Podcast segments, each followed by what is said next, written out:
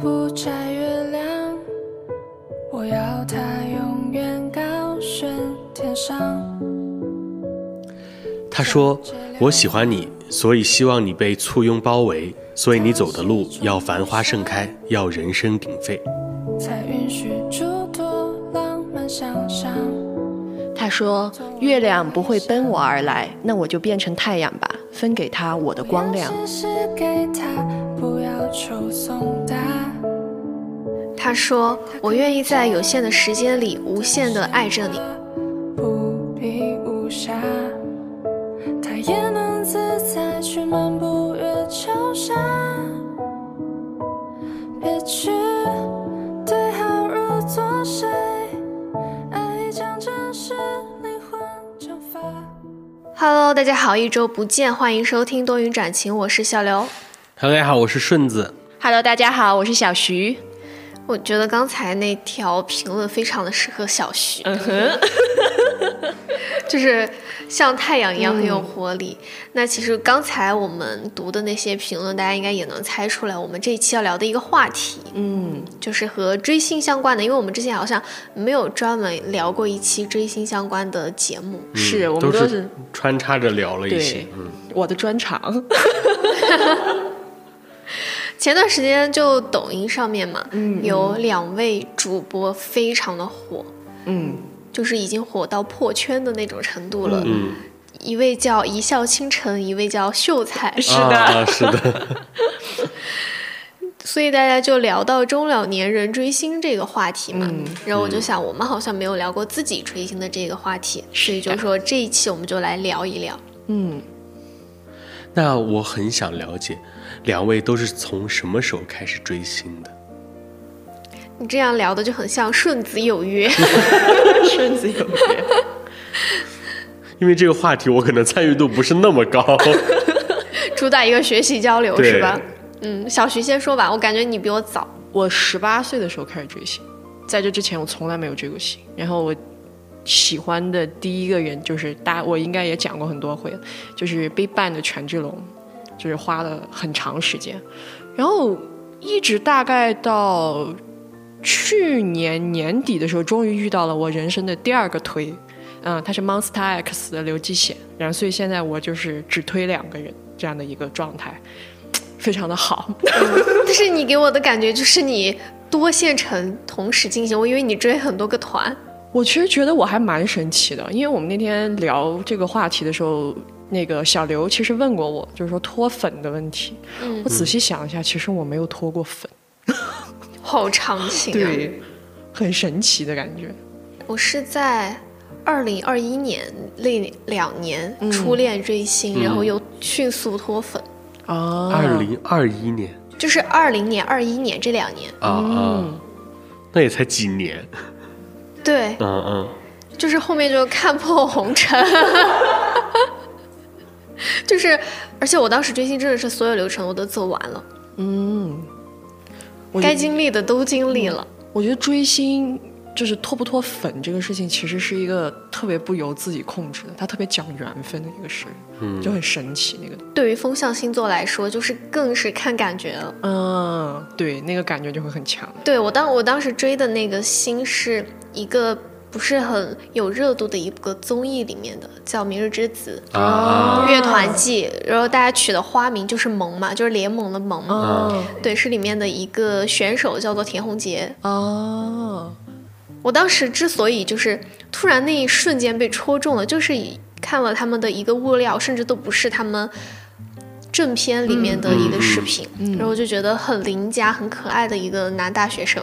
但是那那个综艺我之前曾经追过一段时间，但是我知道后续之后，他们那个综艺里面所有的参赛选手到后面其实都实力挺一般的，主要是。嗯、就是他们的 slogan 是义无反顾的笨蛋，哦，就是那种热血青春的感觉。觉嘛。然后最后到了，不管是当时那个赛的呃比赛最后的阶段，还是现在，就是嗯咱们就说一地鸡毛。是不是？是不是有蔡维泽的那个那一集？他那个是很早了，他是前辈了。但是你说就是你被戳中这个东西，我就特别有共鸣。我我喜欢权志龙，就是我自己都记得非常清楚，就是有一个综艺，我当时其实最开始的时候，我喜欢的是 Top。嗯然后我好奇，所以我就去看了。但是在那个综艺里面，两分多钟的时候，权志龙笑了一下，我真的是印象太深，仿佛昨天。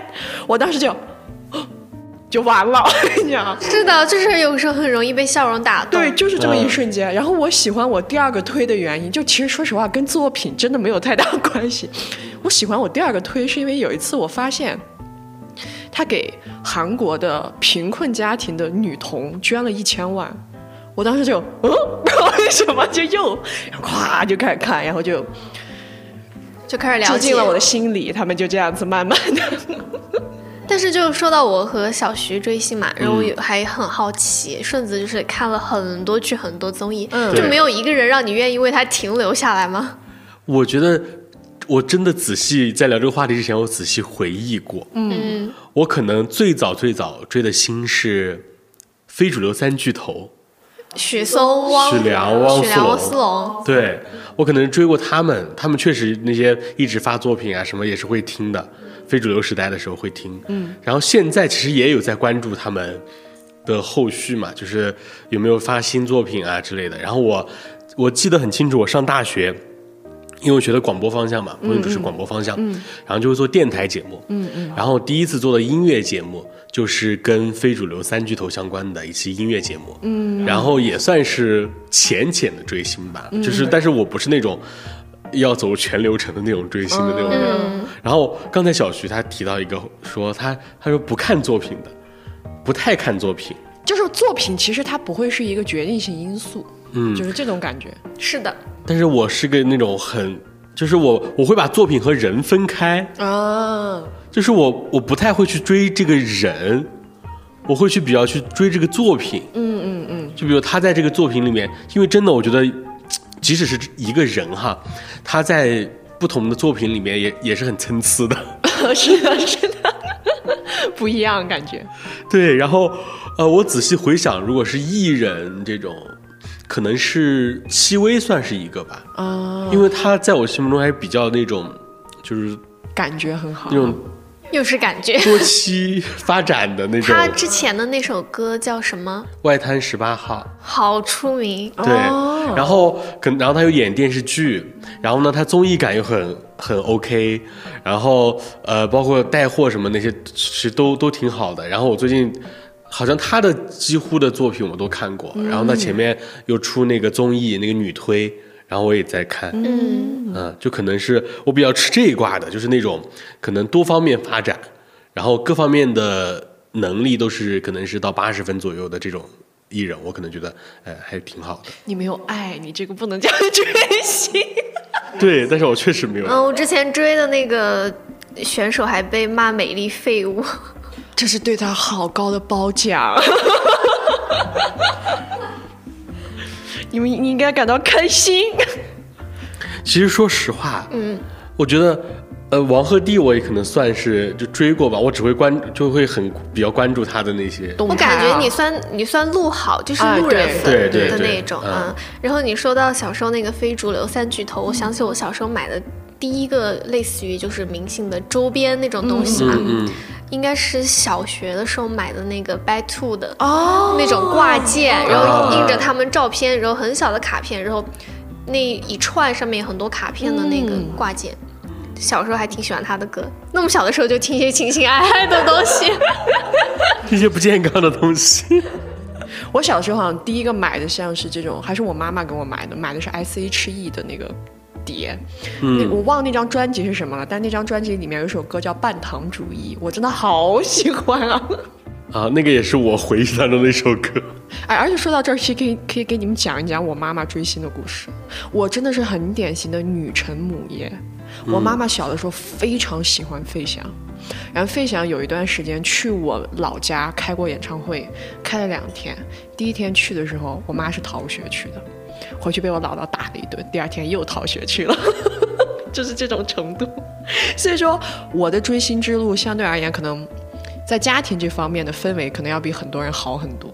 就比如我追星啊，我花钱了呀，就是能得到理解。对，没上班的时候花钱了呀，或者是去追演唱会什么的，他们都不太会跟我计较。嗯，我觉得如果追追根到这个追根溯源到家庭的话，嗯我肯定是我们家没有什么文艺细胞，我们家也是。我是我们家第一个出来可能是从事文艺工作的人，就我们家全部都是要不什么什么会计啊，就是跟金融相关的，要不就是呃从商的、从政的、这种，就几乎没有。哦，就是我是第一个唯一一个从事跟文艺相关的工作，然后可能我父母什么他们也很少去接触这方面的，我妈甚至就是她都不怎么听歌或者怎么样。哦，然后他追剧都是那种蹭我的，你知道吗？蹭你的啥意思？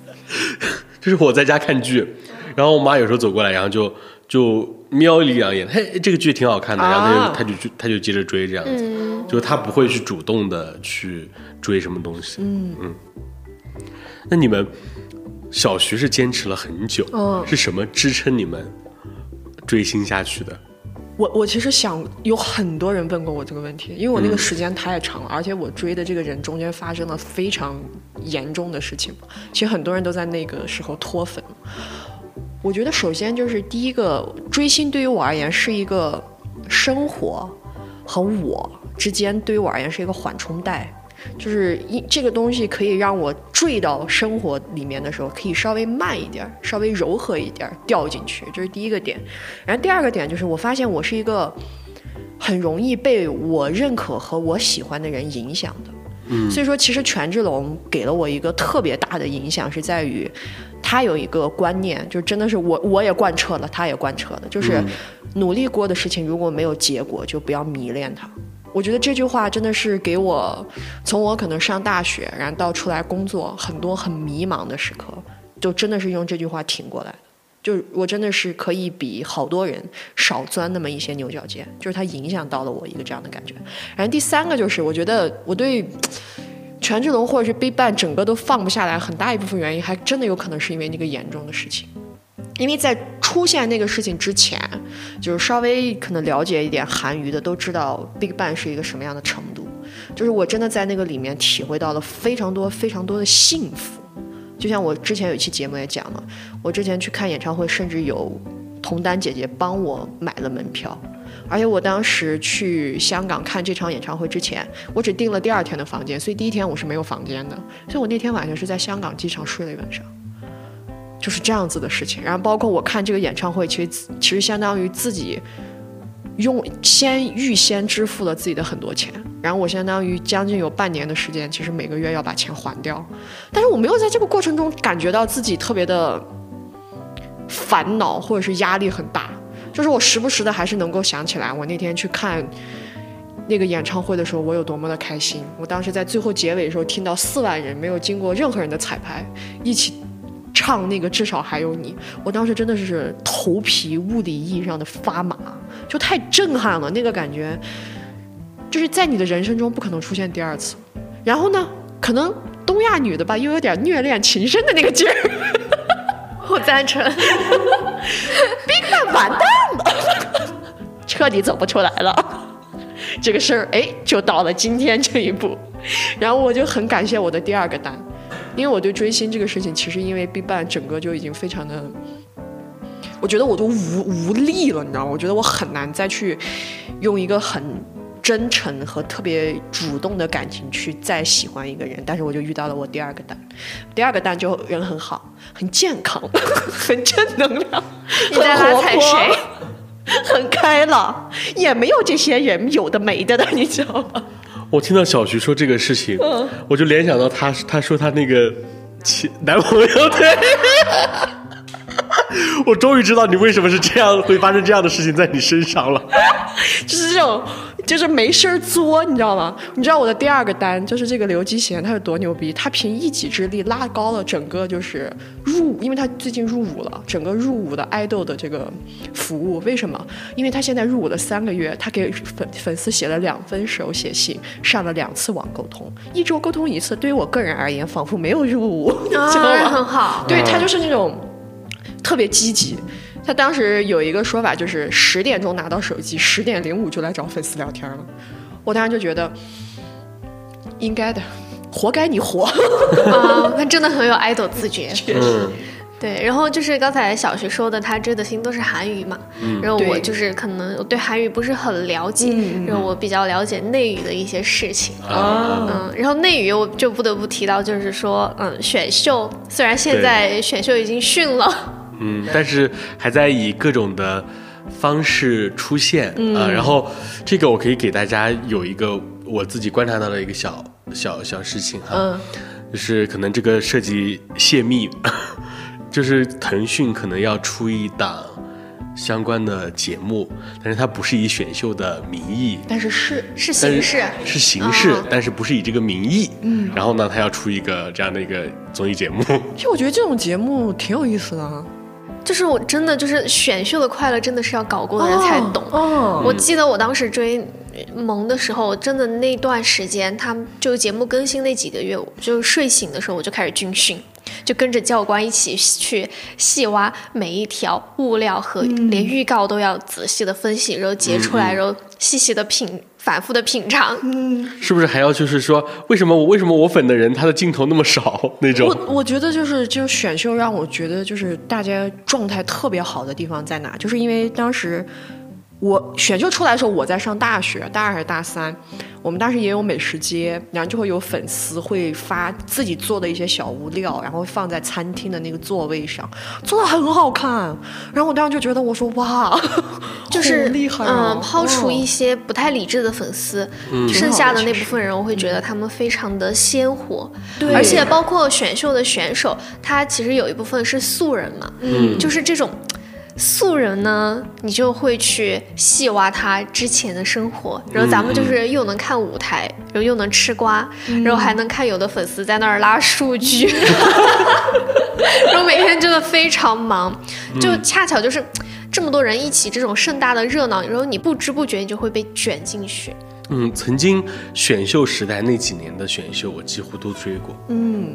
啊，我真的很神奇，我是个不追星的人，但是我所有的事情我都在做。你你就主打一个参与，对，我就参与。但当时我提一个很印象很深刻的，大家可能都会有印象，就是王菊。嗯，当时他真的算是有有出圈的那那么几个瞬间，嗯，然后当时就什么你不投我不投，什么菊姐何日何时能出出头嗯之类的，然后真的是那个时候掀起了一个算是选秀时代的一个热潮。嗯，你一票我一票，鞠姐明天就出道。哦，那个我都知道。那个时候就是就真的是掀起了全民参与的那种感觉，因为他也是一个算是偏素人，他是从他是以前是个时尚编辑还是啥？他先刚出，他刚最开始第一份工作是一个老师，对，然后他后来去做幕后，然后他是幕后转幕前，然后来参加选秀然。后他现在又去当演员去了。我当时看那个剧的时候，我真的没认出他来。他有点厉害，我当我看了选秀，但我没认出他来，演的还挺好，演的很像演，的还挺好的。然后还有就是，我觉得选秀有的意义是给，也是给了一些普通人机会。嗯，其实我有有关注很多明星的很多事情，那比如说杨超越，她真的是，就是前段时间也有很火的一个话题，叫“命运的齿轮开始转动”，就是说杨超越当时她去打工，对，然后打工刚好去遇到了这个选秀这个事情，对。然后她才就出道了，嗯，就是说从那一刻开始，他就命运的齿轮开始转动，你知道吗？有人分析了杨超越的星盘，嗯，就是说她的星盘真的好到了极致。哦，就命里有，呃，人家命里就有这个东西，你小火靠捧，大火看命，强捧遭天谴。是，而且我觉得就是在追星的过程中也，也能遇到一些很有趣的同担。是的然后你嗯们彼此认识了，有了一些牵绊之后，你就会觉得好像更有动力追下去了。是，我觉得它是一个圈子，尤其是内娱不知道，我们韩娱就是每一个基本上都要遇到，只要你追男爱豆，就是会有入伍的问题。然后入伍基本上真的都是靠各位同担自己去发掘很多物料啊，或者说自己去做一些专栏，然后去慢慢吸引大家，然后一起去看的。但所以这种时候大巴的任务就会非常的重，就我就觉得，就我有的时候仔细想想，我会觉得好感动啊。你说这收了一分钱吗？一分钱没收，还要花好多钱进去。对，韩娱就是大巴，内娱就是大粉，嗯站姐。嗯嗯嗯。你感觉就很很有意思，细细想想。那说到那些，他们其实那些追星的女生，我觉得还都挺牛的。啊，你说到这个，我就想起之前我追的那个，我当时其实追 CP 嘛，嗯然后追的那对 CP 的后援会，嗯他要选举会长，你知道吗？啊要竞选会长，嗯然后大家发的那个候选人发的那个简历，真的、全是什么国外背景、海本、海硕，然后。他呢是从事的什么有律师的，嗯然后有时尚管理，然后还参与了什么时装周嗯。的这种非常牛的背景，然后来 竞选这个小小的后援会会长，而且能看出来大家都很有执行力。嗯，这个我后面可以说到我当时和一个其中粉圈的一个骨干面基的一个故事。嗯嗯嗯，嗯，还有我就觉得他们从一个小点就可以看出，取 CP 名真的好好厉害。对 CP 名有的取的时候，你还要算算他这个名字到底吉不吉利。啊，我觉得他们取 CP 名真的取的，就是我想不到的。他有的还要转好几道弯的那种，然后才能取到一个 CP 名。是的，就像我曾经也是磕过地心引力的，嗯，然后现在，哎，现在那个 CP 名叫啥来着？我最近在磕那个嗯夜色尚浅，啊，磕死我了。就是《云之羽》里面那个宫上宫上角和上官浅。上浅官浅，绝了，他们俩就是嗯、呃那个性张力。哦，然后就说到这个 CP 名，就不得不提。就是比较出名的追星女的文采了，就比如说之前谁谁谁塌房了，然后粉丝脱粉了，比如说粉丝在写一些产出一些同人文的时候，我觉得他们有的这种大佬的这种比例真的是很厉害。是的，嗯。然后当时我我不是说我追萌嘛，然后当时有一个萌人塌房的时候，他站姐就有一句脱粉的金句，然后在内娱其实传的还挺有名的，嗯，然后他就说他说喜欢你是因为你自由，现在也没觉得有错，但是原来飞向自由时带起的锋刃真的很伤人，哦，因为他们不是主打是摇滚季嘛，然后有一些滚人，大家就是就可能会觉得很 real，敢于做自己，然后敢于就是去找寻自己的自由，然后这样就吸引到了一些粉丝吧。然后但是因为他自己的一些可能不羁做的一些事情，然后让粉丝受伤了，然后写出了这样的一句话。嗯我真的是看到太多这样的话了。B 班完蛋之后，但是我到现在都记得，当时李胜利，因为其实我个人，我我我觉得我也可以直说，我其实很喜欢李胜利的，因为其实 B 班这个团很神奇，他们剩下四个人其实不太有爱豆的自觉。所以其实李胜利做了非常多的粉丝服务，不管你是不是推他，但是其实你都会受到他或多或少的恩惠嘛，就是会给你很多情绪上的回馈。所以当时他出事儿的时候，我整个人都是一种，我觉得比权志龙出事还让我崩溃的那种感觉。然后当时，其实那个时候二代团的时候还会用微博，然后有人就在李胜利的微博底下留了这么一句话，因为有一个前情提要，B 班也是他们 YG 内部选出来的，李胜利当时被淘汰了，后来搞了一次复活赛，他回来了，他那会儿只有十六岁。所以那个时候有人就在底下说了一句话，说叫他的真名，因为胜利其实是他的花名嘛，就说胜选，我真的很想问你，你对得起那个十六岁自己坐车来首尔的自己吗？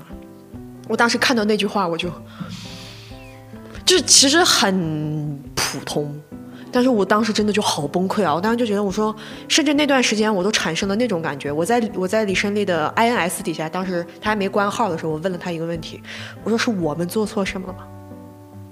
哇、我现在说我都要掉眼泪。比棒真的是害死我了。哦，然后我再说一句京剧，你应该肯定知道，他叫他是这么说的，他说我因为你睡不着的时候，你又在和谁睡呢？啊哦！哎呀，那个时候我真的宁可他在外面跟谁睡觉，真的是。反正就是，我发现好像就是让我觉得很绝的东西，真的都是在挺神奇的，都是所谓的咯噔文学，还有那种脱粉写的那种话。而且你的，我发现让你能够印象深刻的事情都是大事。就是一些小事可能记不住，这些事确实挺大的。然后说那种很惊艳的句子和同人的话，我没有办法念，因为我觉得我个人就是这样的一个大佬，但是我不能念，我念了别人就知道我是谁了。这个我留着我等一下问你。然后刚才我们聊的两句是韩语的这个脱粉的嘛，然后还内语还有一句，我觉得说的也非常的贴合实际。嗯，他是这么说的，你们可以猜一下是哪个团体？他说：“青春尾巴的惊鸿一瞥，最后我们都成为平庸的成年人。啊，我知道了，三三个人的团吗？”啊，哦，是那个三小只。TFBOY 是吧？，对，哦他们的粉丝的一句话。你看，我虽然不追星，但我啥都知道。我朋友喜欢易烊千玺。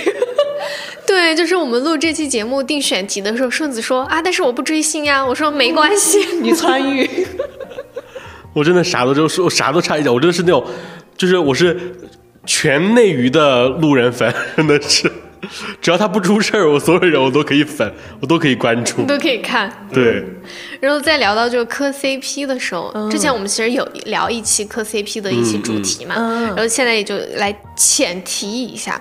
我只我是看见有这么一段话，他说，如果磕其他的 CP 可以展望未来，回顾过去，那么磕过世 CP 就是你看着。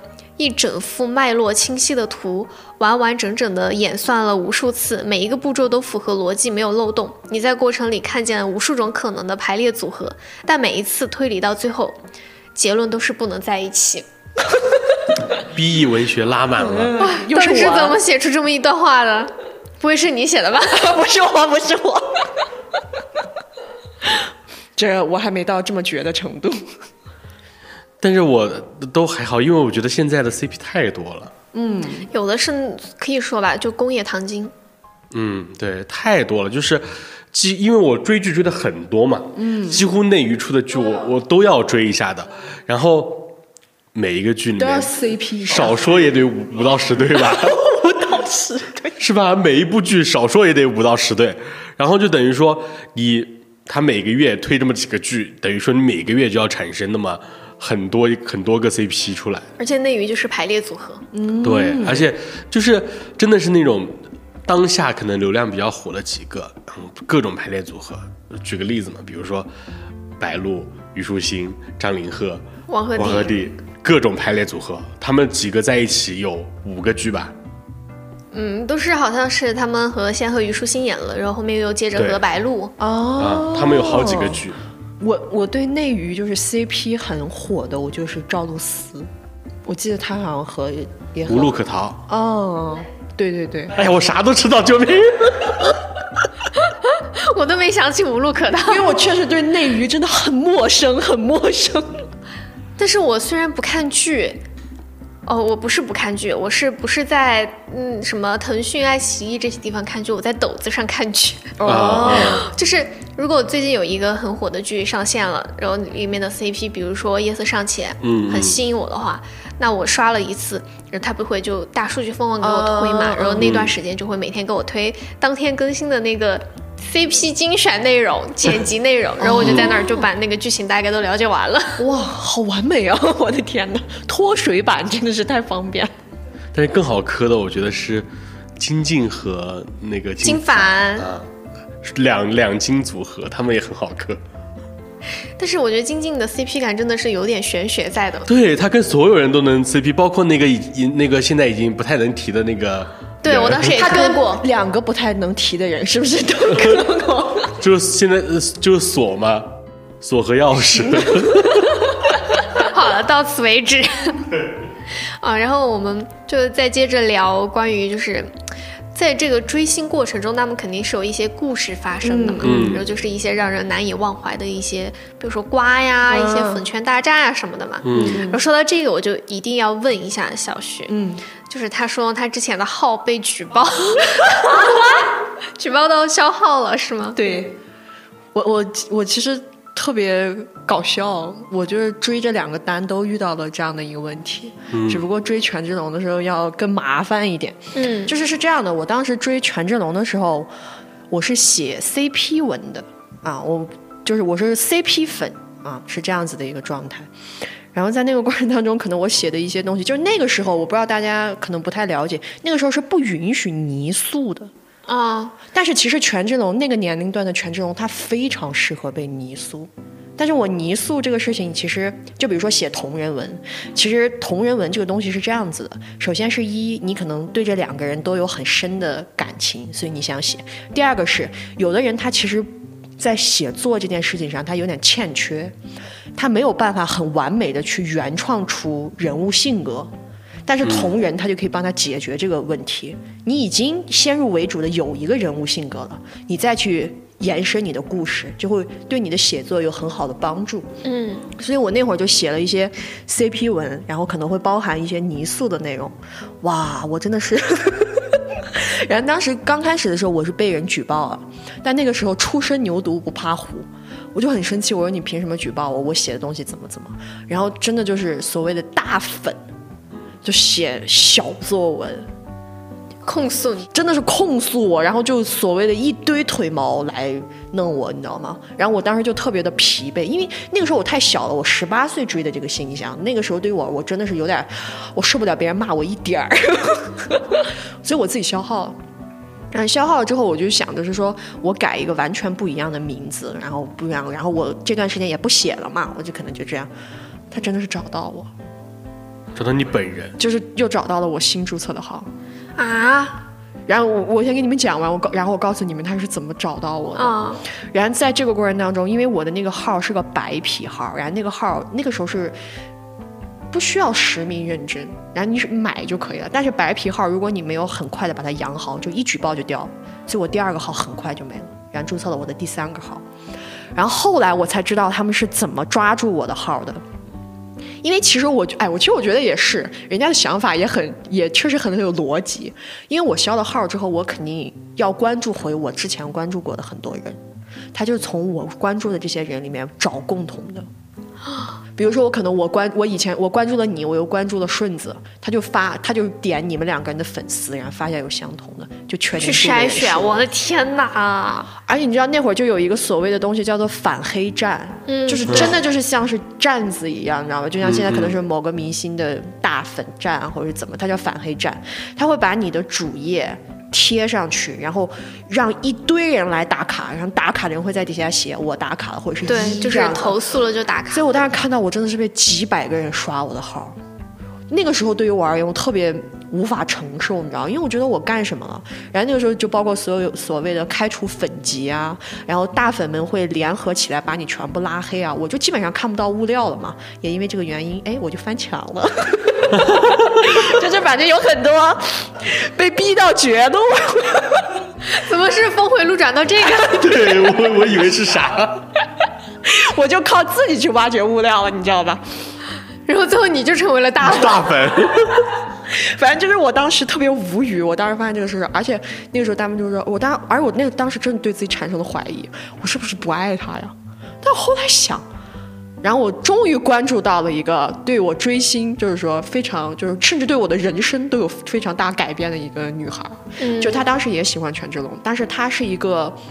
嗯，她是学文学的，她在日本留学，然后她对很多东西都特别有自己的观点。我其实是因为她在那个时候对我的三观其实有一个特别基础的建立，她给我就是开开导了我好多思维和视野，然后关注到了这个女孩，我的这个追星才慢慢稳定下来。然后后来我其实就明白了，追星其实是一件很私人的事情。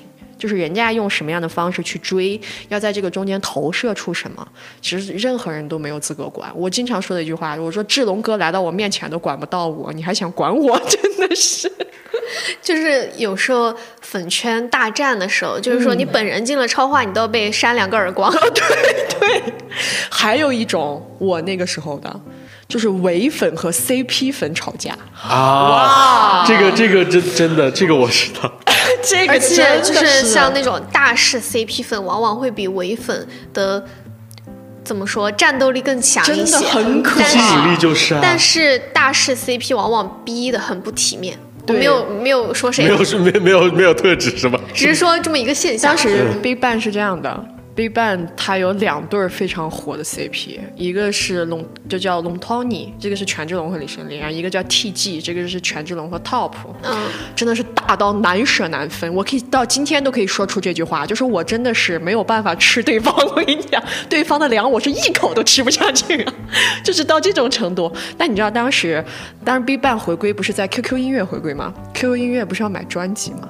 买专辑之后，你可以自己去建那个，就是你买完之后，你可以自己去选你是哪个分组。当时，嗯，权志龙的唯粉叫做龙蛋，就写着龙蛋，然后就是第一，然后几百，然后多少张，就那什么几十万张，就那种啊超级可怕。然后，但是你知道唯 CP 粉特别搞笑的点在哪吗？就是我们都默认不会跟唯粉去争，因为确实就是权志龙的唯粉真的挺吓人的那个时候。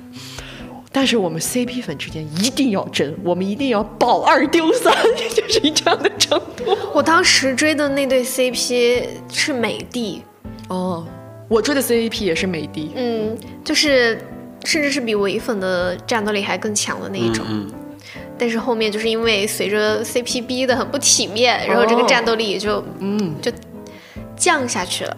嗯，然后就说到这个让我难以忘记的事情，然后就刚我说到的那个面基嘛，嗯，我都忘了我是怎么和他联系上的，但是我是在豆瓣转微信，然后和他加上，但是我具体是忘了是因为什么事情，嗯但是他也在成都，然后他虽然不在后援会，但是他算是后援会的一个支援的一个成员嘛，就是一个核心的骨干，我就约着说出来见面玩儿怎么样？然后他就给我摆了很多事情，就比如说当时他们来成都进行一个比较官方性质的一个拍摄嘛，嗯然后那个女生她就通过家里的关系，她就去到了现场，跟着好几天的拍摄，她都在场。嗯然后当时还有一次是参加红毯的时候，然后那个 CP 两个人嘛，他们的一些手势什么的，就是很明显的和对方的名字有关系。你这个我浅插一句，就是我知道为什么我追不了一点星了。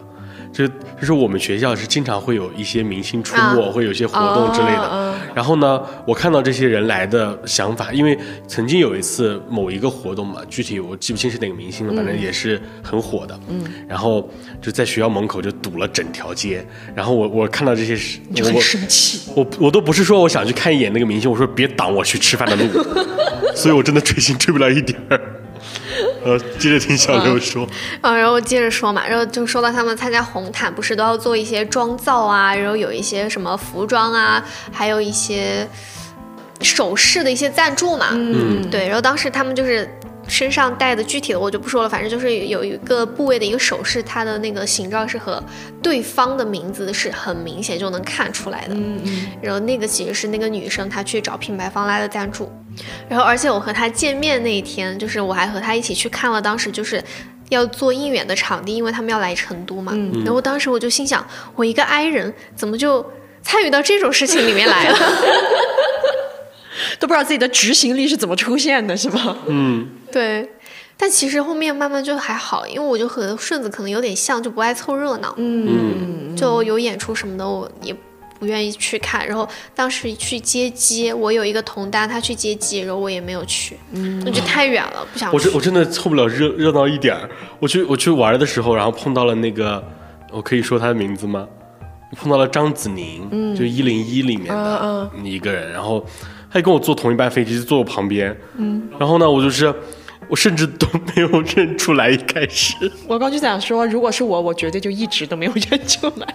然后后来是我怎么发现的？就是我，呃，我说怎么会有人在拍他？哦就是我跟他在同一个登机口登机，怎么有人在拍他？他就他就就站站在我后面，然后有人在拍他，然后后来我就我就看了他一眼，哦，可能是有点像他，嗯。然后后来在网上搜了一些类似于路透什么的，然后就确定是他。然后这就提到选秀了嘛，但他也是选秀出来的。嗯。我其实真情实感的，真的是有三个选有三个选秀，我是很真情实感，哎，应该算上是四个。第一个是就是坤他们，就是坤我知道，啊、第一个偶练，嗯，然后是，然后是，呃，创三，嗯，还有个啥？完了，你看你说那个，你都还知道他们的花名，嗯，印象最深刻的是静和和创三，为什么呢？因为里面有我两位，有一位是我的同学长。同学，就是我的高中同学参与，另外一个是我呃高中老师的女儿，你高中老师的女儿是谁？呃夏言哦，那你同学呢？同学是涂涂芷莹，哦，嗯，然后还有一个是呃就是家里面谁朋友的，反呃不重要吧，反正就是他他是杨幂他们的公司的，然后也因为都是我们。一个地方的老家的，然后那个时候我就是很真情实感的有在追，然后就追到夏言的时候，就是我曾经还就因为他他主打那个人设，我也是比较吃这这一挂的，嗯，就是一个不算就是有点普通的女孩儿，然后呢就是有点就追逐梦想的那种感觉，还比较很热血。对，比较吃这一挂。然后后来我我在呃回家的时候，然后跟朋友出去玩，然后还碰到他了，嗯，然后我们就说，哎，还在追他的综艺，怎么怎么。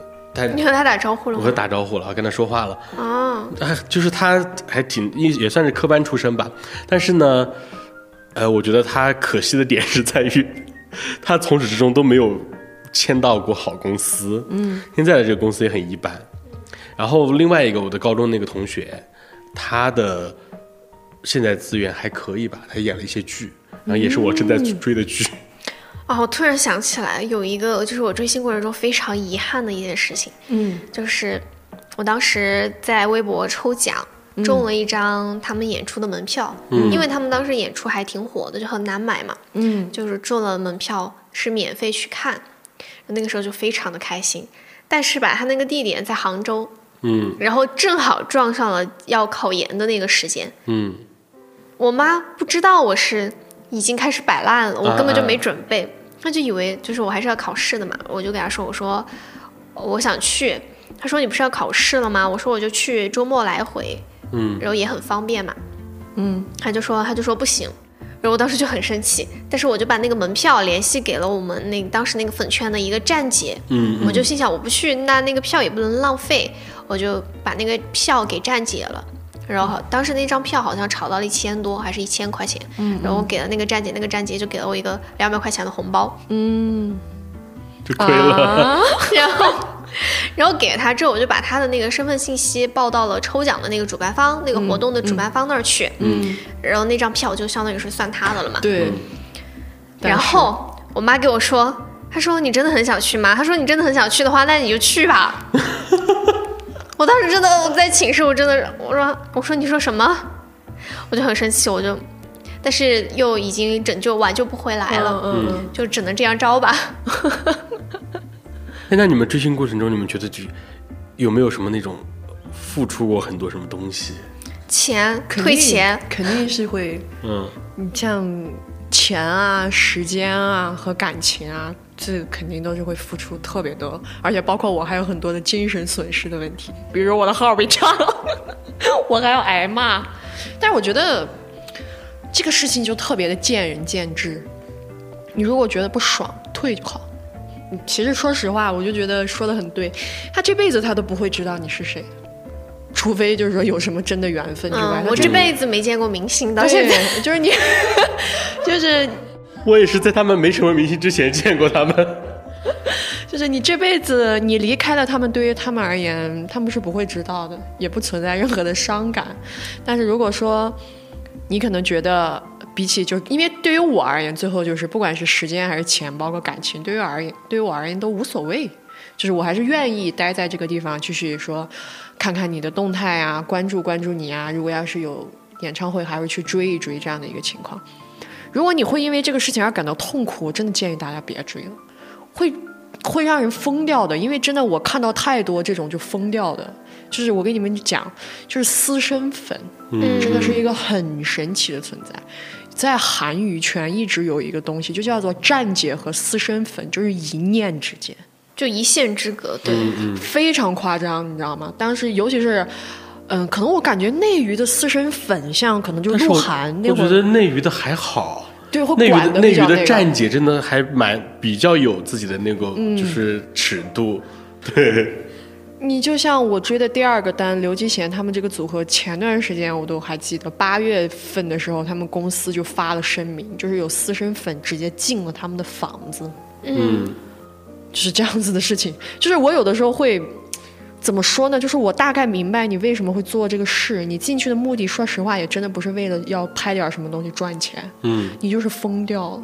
你的那个情绪，就是不管你是因为觉得无法发泄，还是说在这个过程当中你你太痛苦，反正你就是疯掉了。我刚才突然一瞬间，我想到为什么，呃，韩语和内语之间在这个私生本上面会有很大很大的差别，就是因为两个它实际上是一个就是体系完全不一样。因为在韩语，他们就是 idol 就是一个职业，对，然后在内娱真的是已经就是是一种很很高高在上的一个、啊一个地位了，就是内娱的那些粉丝真的就只是粉丝，就是我可能真的是永远触及不到嗯这些明星的。但是韩娱它作为一种职业的话，可能大家能够跟明星接触的机会没有那么大的光环，对，可能跟明星接触的机会会更多。然后，而且也，容易偶遇。嗯、而且他们也也比较小吧，他们地方。反正就是我当时看到这种私生，包括有的时候我会看一些脱粉的小作文，虽然说大家会很喜欢开玩笑，叫做你的文字还爱他，但是我真的有时候看到那些文字的时候，我就能够感觉到，就是你说 OK，我在最开始的时候，我就是说，虽然大家经常开玩笑说啊，我就把它当成一个 AI。调侃调侃就好了，虽然我我就不把它当一个人爱着，不可能的。我告诉你，只要你追星，你追星的那一刻，你就会把它当做一个人来爱，当做一个人来爱的时候，你就会有期待。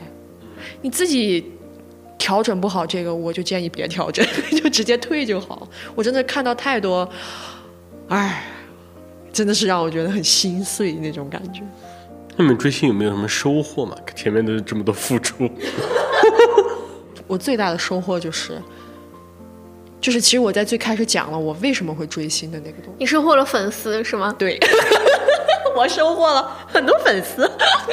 有多少啊？啊，没有，真的啊其实没有很多，其实没有很多，就是也就几万，小几万。首先我在第一个圈儿就基本上死完了，嗯，就是我的那个全部都没有。然后我在第二个圈儿的话，就是我没有去故意的去说是吸粉，嗯，所以说我只是发一些东西，然后有的时候会看打开我看一下我的自建网站的浏览量还蛮高的啊，一千多。自建对，因网站、啊，为其实写同人一定会自建网站，因为会方便很多，然后把文贴进去，看到大家看完之后，而且我也不会用我自己的号发，我会把它投到这个东西里，然后它那个官方号发出来就好。然后看到有的时候会专门隔半个小时去看一下别人的评论，发完我的文，隔半个小时就要去看一下，然后我觉得还挺开心的。我觉得我是一个特别讲究。情绪的人，我不会在钱上花太多。比如说买专辑这个事情，超过五百块钱我就要骂爹了。超过五百块钱，我的脑子里就会有一个线，疯了吗你？所以说，但是你这个预算已经蛮高的了。哦哦很高了是吧？哦，就是如果是只买一张专辑的话，哈，你这个肯定不止一张了。就是两张的钱，就是再多是没有的了。而且我还我还是那种人，你知道吗？就是前段时间，因为我们这个圈子里发生了一些不太开心的事情，就有点像是举报某一个就是大就是产产出这样子一个这样的号，就它那个里面聚集了非常多的产出，其实就有点像当时把 A O 三给搞掉的那种感觉。但是还就好在我们这个号还是活下来了。然后当时我看到这个号活下来之后，我就很开心，我就去做了抽奖。我的抽奖就是我第二个单的 PD，那个还有点贵。就是其实是它的一个很大的写真集，就是在入伍之前要用，然后我就去抽了那个 P 抽 PB PB PB 去抽了那个 PB 对，然后当时我还我还包邮，我还送小卡，底下人就说：“我靠，好大方！”我后来事后我想说，我他妈是不是有点太亏了花了？我应该把我的小卡留下来，但是这个事情已经抽出去了。嗯，我之前还在站姐那儿买过 PB photo book，嗯，就还蛮有意思的吧，就是情绪上的反馈给了我很多。嗯，能遇到那种拍图拍的特别好的站姐是一种福气。是的，是的。这里有就是称赞一下王鹤棣的站姐，我第二个单的这个大战也挺好，就是首先这个大战审美很在线，其次就是这个大战能明显能够感觉到皮，就是他们底下的人，皮下的人都是非常轻松的，就不会是那种。还没干啥，进去给你写五百五百条规则，不能这个，不能那个，不能这个，不能那个。我最讨厌这种地方。嗯，那我接着说，就是收获了什么？嗯，这个其实是我之前看到的一个很有意思的东西，分享给大家，就是追星人使用自我介绍简历模板啊，就是你怎么把你追星过程中 get 到的一些技能放在简历上面。嗯嗯嗯就是比如说热情随和、活泼开朗、具有进取精神和团队精神。你知道这个实际是指代什么吗？这个指代在各个平台积极参与粉群打榜投票，私域运营是吧？啊，然后还有一个是综合能力强，具有良好的自学能力。就这个就是能够自行领会各种字母缩写和花式代称。啊其实我觉得这个顺子也 get 到了。啊嗯，然后还有一个是具有足够的抗挫折能力和应变潜力。嗯，这个就是塌房以后迅速脱粉并寻找下家。然后还有一个是逻辑思维能力强、细心谨慎、具备细节分析能力。嗯，而这个就是吃瓜的时候能够自行推理并发现假锤破绽。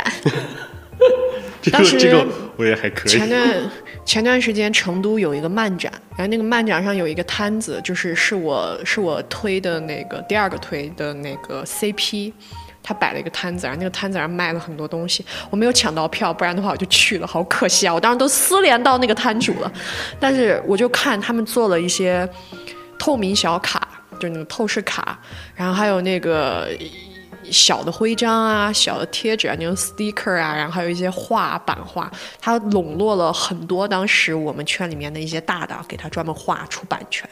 我当时觉得他好牛逼啊！那么小的一个，虽然摊子很小，但是他自己一个人要把这些物料弄出来，啊、又要搜集，要对接，然后又要去联系打印。然后他还要在第一天的时候坐在摊位上去 cos 了我第二个推当时的一个女扮，就是男扮女装的一个 cos，所以我就很遗憾，我当时没抢到那个票，啊，气死我了！所以我当时我当时就想，我说你们这些女的，只要不追星，我觉得你们啥事儿都能做，我真的是觉得 太厉害。如果是我追星，我真的是我可能是那种要事业粉的那种。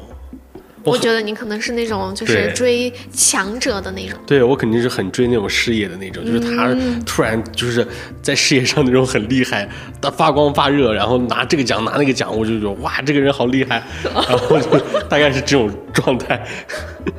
但是我我我应该也不是会很花钱的这种，嗯，钱和情感我应该都不太会，我可能顶多是投入时间，嗯。呃，但是你投入时间了，这个就是自然而然就出现了，自然而然情感和钱就把控不住了。对这个这个，我就是想说刚才小徐那个那个情况，就是我 Q 到你说你前任的那个那个事情，啊就是你有的时候你追星，实际上那种状态就是就是那种前任那种感觉。对啊，就是我付出了时间，我付出了情感，我付出了钱，嗯、就是那种我分手了又觉得可惜。但是我昨天看到一句很好很好的话，应该大家铭记于心，叫做“沉没成本，不参与重大抉择嗯，对，啊，是，但是确确实你你想嘛，就真的是跟谈恋爱还是有点像的。但是我感觉我对权志龙应该不是因为我觉得我投入太多，然后很亏，我就是单纯的放不下。就正好，其实说到这个放不下，就其实也可以聊一聊，就是说脱粉，尤其是追星很久之后，其实你两年对于小刘而言已经算是比较长的了，两年其实挺长的了。对于内娱来说很长了，哦，你当时脱粉当时什么感觉？”。其实我先说我为什么会喜欢他，嗯就是很难以割舍的点在于就是那种养成的感受。啊我也说了，就是选秀是会挖掘一些素人的。对那他在参加这个选秀之前，他就是一个完完全全的一一个素人，就是一张白纸。嗯他还没有沾染到就是娱乐圈的那些一些什么心知肚明的规则的东西，嗯就是很活泼、很开朗的一个快乐男大，所以就被他的这种气质打动了吧。嗯然后就看着他，而且他一开始的时候实力确实没有其他的经过专业训练的歌手的实力强，嗯就这种声色青涩感嗯，就会让我很有养成的感觉，就是要看着他慢慢的成长。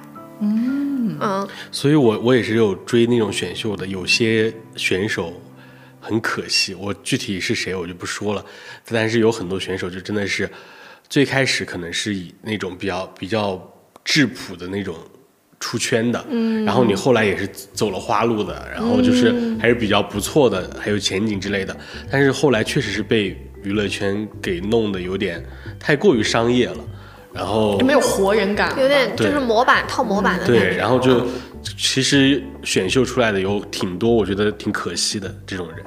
嗯。嗯就是，其实我说到养成，还有一个快乐，就是你看着他从素人变成明星，然后你又知道你是陪伴他从素人这个阶段走过来的，嗯，从什么都不会到后面，呃，做了一些精致的妆造，在舞台上面闪闪发光的时候，你会更难以割舍。嗯，就是你们有一种这一路走来的一种互相的陪伴的感觉，这种感觉是没有暂停键的。就是他的成长实际上是伴随着你的成长的，对，就是互相陪伴着一起成长的嗯这种感觉。就他可能就是有点像，呃，怎么说呢？很像学生时代的白月光的那种感觉，就是他就在那儿，然后你可能看他现在变得更好了之后，你还会保留当年的那个那个回忆，然后同时我也变了，这样但我不是女友粉，我是妈粉。也也对也对，通常磕这种事业的都是偏妈妈粉的。然后后面到了中后期，很难受的点就是在于，而且我当时是当时我也说了，他实力不太好，他是经历了类似于就是规模比较大的这种网暴嘛。啊，然后我就是也会看到一些他去上班的这个路透，然后前一天晚上经历了网暴，那个节目上线就立刻被骂上天骂飞的那种，然后第二天他上班的那个状态就很不好，就整个人就是那种垂头丧气的这样的一个感觉，非常的明显。嗯然后对我自己的情绪波动也很大。嗯，然后后面他也说过，想其实好像会透露出觉得还是当素人更快乐的这样的一个意思。我也会想，我说他是不是再回去当他的男大会更快乐一些？嗯，可能哪天他就退圈了这样的一个感觉。我也有关注很多选秀的人，秀人出来之后，然后回归就是素人的生活，嗯对，对，而且我当时会觉得他喜欢是因为他很有活力，很有感染力。嗯就用现在最近很火的一个词叫做“新人美”，嗯，你知道吧？嗯就是有那种感觉。嗯但是后面就可能是确实是进入娱乐圈之后一段时间，就会有一点点不是那么养成的那种邻家的感觉，会有一点距离感。嗯然后这种距离感把我和他就是也是就拉开了，嗯然后就没有以前那么快乐嘛，然后他也没有以前那样青涩的感觉了。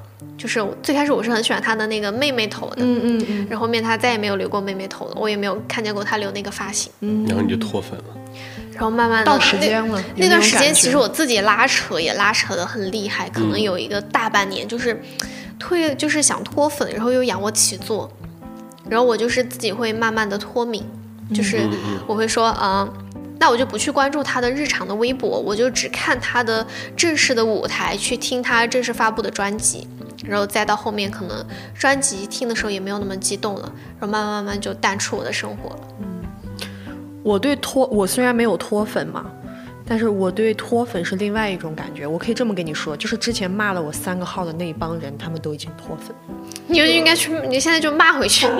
你说你退了，老娘还在呢。就是我，你会有那种感觉，就是慢慢的你会发现你的首页刷不出来内容，就你其实知道，开始大家，尤其是在当时那个恶性事件出来之后，然后包括我上一次关于 BigBang 的首页能活过来，就是去年的四月份他们回归的那一首歌嘛，就那个 Still Life，当时真的大家像诈尸了一样活回来好多人，但是也就是那一下，然后就没了，就是你真的是会感觉到。刷着刷着，大家就都消失了，然后那个感觉就，我到现在跟就跟 Big Bang 相关的互关只剩一个，就我们，然后互关的原因还是因为其实比起追星，我们双方就是更喜欢对方这个人，才这样互关下来。然后我当时也是因为就是发现大家开始慢慢慢慢的都退了之后，我就突然有一天，我就在想，我说骂我的这帮人他们干嘛呢？我就因为我记得 ID，我就专门回去搜了看，然后就发现他们当时也就是停在了二零一八年、一七年，然后一九年。嗯，我你知道当时你知道吗？我就觉得是甄嬛看到安嫔死的时候的感觉。他们就永远停在了一七一八年。你们还记得安平安小鸟死的时候吗？安小鸟死的时候，其实甄嬛很难过，就是最大家对甄嬛的评价就是最后就是朋友也死，爱人也死，敌人也死。他又有一种落寞感。我感觉我那个时候就是这个感觉，就那个感觉，就是我相当于我是从没有脱粉的人去看身边的同单脱粉。你知道有一些还好，就有一些人你能够感觉到他隐隐的应该是要脱了，嗯他开始写一些东西，他开始出一些东西，你感觉到。但有一些人是突然有一瞬间瞬间就戛然而止，就一下子消失了。然后在这个过程当中，有很多人其实。我对于我而言，就是我还是觉得人还是蛮好的嘛，可以做，就是说这种聊网互联网的搭子聊聊天儿还是挺好。但是突然就从你的世界里消失了，就那个感觉还挺难受的。对你说到就是大家都还在同一个地方，但是不活跃了。然后我也之前当时也经历过，就是大家在豆瓣的一个组嘛，然后那个组的首页的帖子就是半天刷新不出来一个新的，嗯。但是之前是很热闹的那种，而且就是我也加了一些同单的微信，嗯。然后大家最开始其实是他们有什么动态的话，他们会发朋友圈儿，然后那天朋友圈也很热闹，嗯。然后到后面他们也不发朋友圈儿了，然后再到后面他们去磕其他的 CP 了，去追其他的星了，嗯，然后其实你就会觉得一个人好像也没那么有意思了。对有一部有的时候就有一部分快乐是从同担那里获得的，对对，而且有的时候我觉得，就包括有的时候对家也是一个很有意思的存在。就尤其是现在微博上的对家，如果你互骂的话，他其实不太允许你就是那样互骂，所以大家都会写一些很搞笑的文案。其实我现在的互关里面就是有我单的，就我第二个单的黑粉，我俩是互关。因为他本人实在太有意思了，你知道，当时当时我关注他的时候，我心里面还在想，我说他肯定会不会觉得我是来骂他的？后来他回关了我，但是之后我们两个人的交流就是点赞之交，就基本上我发他就点，他我发他就点，然后他发我就点，就这样子的关系，就很好玩，微妙啊对，那其实小徐他不存在脱粉这个事情嘛，嗯嗯。然后像什么脱粉回踩啊这种事情，脱粉回踩有个很典型的呀，就近期发生的事，就李佳琦的事情，就很典型的脱粉回踩啊。但是他不是娱乐圈的，那不得狠狠踩一下？我当时，但是我好像也不算回踩吧，嗯。嗯就不是田宏杰，是另一个哈，嗯嗯，嗯，就是就会用一些比较缺德的词语去形容他。你乳追是吧你？但是我觉得有那个时候已经不追了，然后就是就很生气，嗯然后又想就是喊他还钱，嗯但有的真的是他，如果是后面他发展成为劣迹了，啊，这个就让人这种就真的是要了狠狠的踩他。嗯。有之前有一个人形容，就是形容他的那个脱粉的那个句子，我忘忘记全称，就是全部的那个内容是什么了。我是我记得好像是说什么审美的滑铁卢，审美的滑，哦，自己是吧？怎么就看上你了？猪油糊了心了？嗯，嗯。然后我们最后再聊，就是追这么多年的星，就小徐有没有一些自己的一些感悟、体验什么的？我觉得就是不管你追星，还是说在这个过程当中你做了什么，我觉得大家要记住一个东西吧，就是这个东西底至少让你觉得有一个获得，有一个开心的东西存在。所以我经常在微博上辱追 BigBang，辱追权志龙，这活该是他们应得的。但是其实认真的说，就包括前段时间他，因为权志龙是八月十八号的生日，然后我那天八月十八号的时候，真的写了非常长的一篇生日贺文给他。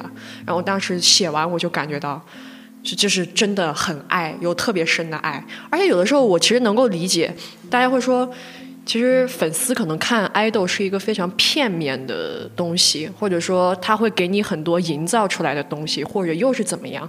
但是我个人的经验其实是这样的，营造出来的那个东西，它肯定也有。但是你一定会在某一些瞬间捕捉到一个东西。如果说我单方面或者说我个人来讲我和权志龙的关系，其实我有的时候觉得特别像一个朋友。为什么？就是有的时候权志龙他自己在社交软软件上发一些东西啊，包括他点赞一些东西啊，或者是什么。首先一，我知道他为什么点赞那个东西；其次，我也就是他点那个东西的时候，就包括他自己都会写，说我看这些东西，其实很多时候是想看看粉丝最近他们喜欢什么，然后我们可能可以用这种方式交流啊。因为过多的交流其实是比较麻烦的。他是本本身他个人就是一个疏离感很强的那种人，但对他而言，这就是一种。互相的一种沟通了，就是一个对于我而言是一个很遥远、没见过，但是在我看来是一种朋友的关系。就是如果我见到他本人，就我看到有那种视频，就是很多人见到他本人之后就很激动嘛，或者是怎么样，但我觉得我肯定就不会激动，我肯定就会真的吗？对，我觉得我 尊嘟假嘟，尊嘟，我觉得我应该就会特别平静的跟他说嗨。就是我已经认识你很多年，达到了一种境界了。我就因为我觉得我不是朋友，就是我不是女友粉，也不是 CP 粉，我觉得我就是他的一个朋友，我了解他的很多事情，这样的一个感觉就很神奇。但是我突然又想到，我脱粉还有一个原因，其实和我刚才分享的那个。脱粉的金句有点像，就是青春尾巴的惊鸿一瞥，最后我们都成了平庸的女成年人。其实那个时候也是我在毕业前才开始追星的，然后脱粉其实和毕业应该也有一定的关系吧，就是成为了一名成年人，成真正真正的这种成年人，你要去。独立处理很多事情的时候，你就会觉得好像没有那么多精力和情感放在追星这个上面，然后自然而然你就觉得好像有更重要的事情在等着自己，然后慢慢就淡了。然后我其实现在没有追星，但是我和顺子是一样的，就是娱乐圈的一些事情还是都知道，该知道的都知道了啊，默着呢是吧？不知道的慢慢了解嘛。就是我会觉得我现在可能会用一种比较。批判的眼光去看待 idol 吧，嗯嗯，特别是国内的一些 idol，我就会觉得你的本质就是商品，商品就应该有商品的自觉。其实关于这个 idol 的事情，其实我们也会聊很多。就是我朋友专门真的是我们认真的思考过这个问题，就是 idol 恋爱的问题。其实在我看来，它肯定不属于塌房和恶性事件，它是一个一定会存在的事件。但这个事件为什么会让人这么的难以接受？首先就是，我觉得，我觉得真的是这样。我们东亚人啊，为了寻求爱，真的是缔造了太多畸形的关系。这就是一个畸形的关系。我觉得这个事儿特别让人难受的点在哪儿？是我自己其实都感觉到。比如说，当一个爱豆他爆出来他恋爱事情，然后粉丝开始回踩，他本人不可能好受。就是哎，我觉得，我觉得就跟追，就跟粉丝一样，粉丝的想法是，OK，我就把它当一个调剂品来调剂吧。但是只要时间一上来，你一定会付出爱。爱豆也是这样的，爱豆可能有很多人一开始想说，我就把我当成一个商品，我往外卖就行，反正我也不认识这些人。但是你仔细想一想，你你自己肯定很清楚你自己是什么样子。你很清楚，你可能就是一个普通人，但是你获得了这么多的爱，大家都这样子跟你说，夸奖你，担心你，关心你。让你显得好像你 多么的被别人爱着，但是因为这个事儿，所有人都转过来给你一下，爱你的这些人给你一下，那个感那个感觉不可能好受。然后我朋友就在说，那如果是我遇到爱豆谈恋爱怎么办？首先，权志龙一直在谈恋爱。他就没有停过！你们所谓见到的那种什么，后来就说后面的这些小爱豆们谈恋爱，说天啊，他居然谈恋爱就算了，居然还敢做这种事！我心想说，权志龙全部都做过，真的是，人家把粉丝的礼物送给了某一个女朋友，人家在 INS 上艾特他的某一个女朋友，天天给人家女朋友的妹妹点赞，这都是他干过的事情。我天哪！但是权志龙是那样子的一个情况嘛？但主要是关于我的第二个单，他就问我，他说如果刘基贤谈恋爱的话，你会怎么办？我说我就是做到不骂他，就是一句指责都没有，我不说。就其实从我心里面有一个特别深的感觉，就是就是这个男孩确实是挺好的，就是有人会喜欢他，真的很正常，对吧？但是呢，我只能说我有就有我自己伤感就好了，因为没办法，你说。你爱豆是怎么用？你是怎么挣的钱？你就是用爱来挣钱啊！粉丝其实也知道啊，你一定会谈恋爱，但是我就是控制不住的这种东西，还是会给你花钱。这个关系从最开始它就是一个骗局，但是在这个骗局里面，其实双方确实又有一些真心在。这个东西很有趣，就是说，哎，我有的时候看到爱豆恋爱塌房，我心里面就深深的叹息，这个局面里，在这一刻，没有一个人是赢家呀，真的是。我觉得我从一个那局外人的角度去分析，它其实最终还是一个 idol 和粉丝的关系的不对平衡不对对等了。就是我要不就是粉丝粉丝的需求已经大过我能够给予的东西了。对对，就是很多时候其实，因为你付出了时间或者怎么样怎么样，但是我从如果我真的是个 idol，我从 idol 的角度来看，其实我对所有人是一视同仁的。对啊我不会说你，我觉得你你比我，我刚出道的时候你就跟着我，你你跟了我这么多年，你觉得我是对你付出爱更多，所以我对你索取也就更多。我对所有人都是一视同仁的。嗯，然后那你。你自己就会在你自己内心加戏，很多我觉得有的时候粉丝会在内心加一些戏，就觉得我陪伴了你这么久，那我就可以比其他的粉丝要更高一等，或者怎么样，我对你的要求可以更高。啊，这个就是纯粹自己没事找事儿，就是自己给自己找苦吃。就是很多时候他到到时候我我我就是我跟一般的粉丝不一样，我对你的要求，嗯，就可能我有的可能刚开始粉丝不是那种，就是很完全不能接受恋爱的那个因为。因为我就说，比如说，可能很多人他会在爱豆恋爱出来之后，粉丝就会很崩溃嘛，很多人会指责粉丝。我可以给你们讲一个事情，你就真的指责不出来，就真的是因为现在慢慢的爱豆，韩国爱豆他会参加音乐节，你知道音乐节夜排真的是当天晚上九点夜排，排到第二天七点，晚上七点。就为了，因为它那个位置嘛，它又不像那种坐席，你就得往前走。在这个过程当中，如果遇到下雨，那真的就一直是一个雨坑。当时我我单去参加一个音乐节的时候，就是下雨，我真的是看到好多女孩手都下雨被吓得起皮，就是洗澡那种起皮。你说在这种时候，我为了见你一面，我付出的这个，我觉得钱都不是问题。你说这一刻钱还重要吗？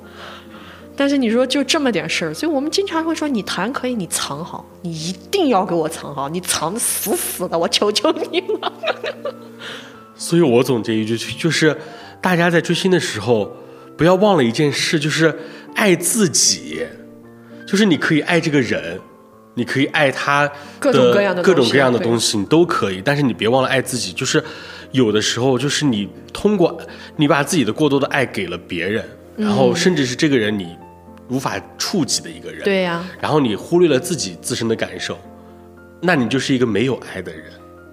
我主要是觉得这个东西它会变成一个很毁灭性的东西，返还到你身上。就比如说，我觉得我经常，我其实会有点故意的给别人脱敏，就是会故意去跟别人聊恋爱的问题。就我觉得你自己得先想清楚，如果这个东西出现的时候，你的接受度在哪？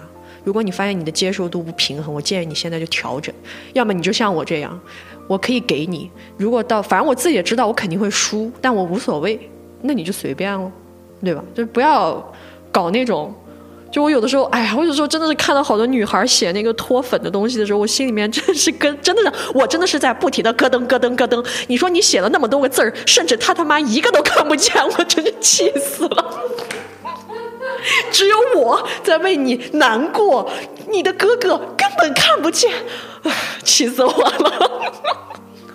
出圈了就能看见了。就说实话，有时候很爱豆其实很难跟自己的粉丝能够那么共情。很难，而且可能内娱，像我知道内娱爱豆是属于那种，反正据我所知吧，就是说，如果他不喜欢你，你就会变成私生；如果他喜欢你，你就会变成嫂子。但是对于韩娱而言，这个事情是非常不可能的，因为可能大家知道牵手，韩娱的牵手。韩娱这两年的签售已经严格到什么境界？他为了杜绝爱豆有可能会跟粉丝撕连，他会要求你写的那个，就比如说你不是去为了刷榜去这个签售嘛，你的那个名字必须是你身份证的名字，你不可能在互联网上的 ID 是你身份证的名字啊，而专门会有一个人站在爱豆旁边，就写突签的时候是不能写你自己的 ID 的，必须要写那个身份证上的名字。就是他会用各种方式严堆，就而且韩国 idol 很大多数人前五年出道是没有手机的，他把这些东西拦得很死，所以韩国这方面真的就是很商品化。嗯，嗯，非常流水线非常商品化。嗯，但是我还是会觉得，就是在这种更加商品化的这种情况下，如果是 idol 刚出道就谈恋爱的话，也算是一种 idol 失格。唉，我就觉得，我就觉得是一种偶像失格。是的，我觉得这个事情让人特别的就这个事确实是有点太崩溃，尤其是如果你还是选秀出来的。你想选秀，尤其是日本和韩国，全是钱砸出来的。对啊，粉丝就是真金白银给你砸出来，让你去追求梦想，结果刚出道一两年谈恋爱去了。我觉得我这一句话可以往前挪一下，放到那个京剧，就是那个看得让人咯噔的地方。买车吗？我不是，就是就这个不说了，这个它有指向性吗？那我从一个不追星的角度去看这个追星的一个感悟体验，其实我也算浅浅的跟内娱产生关系。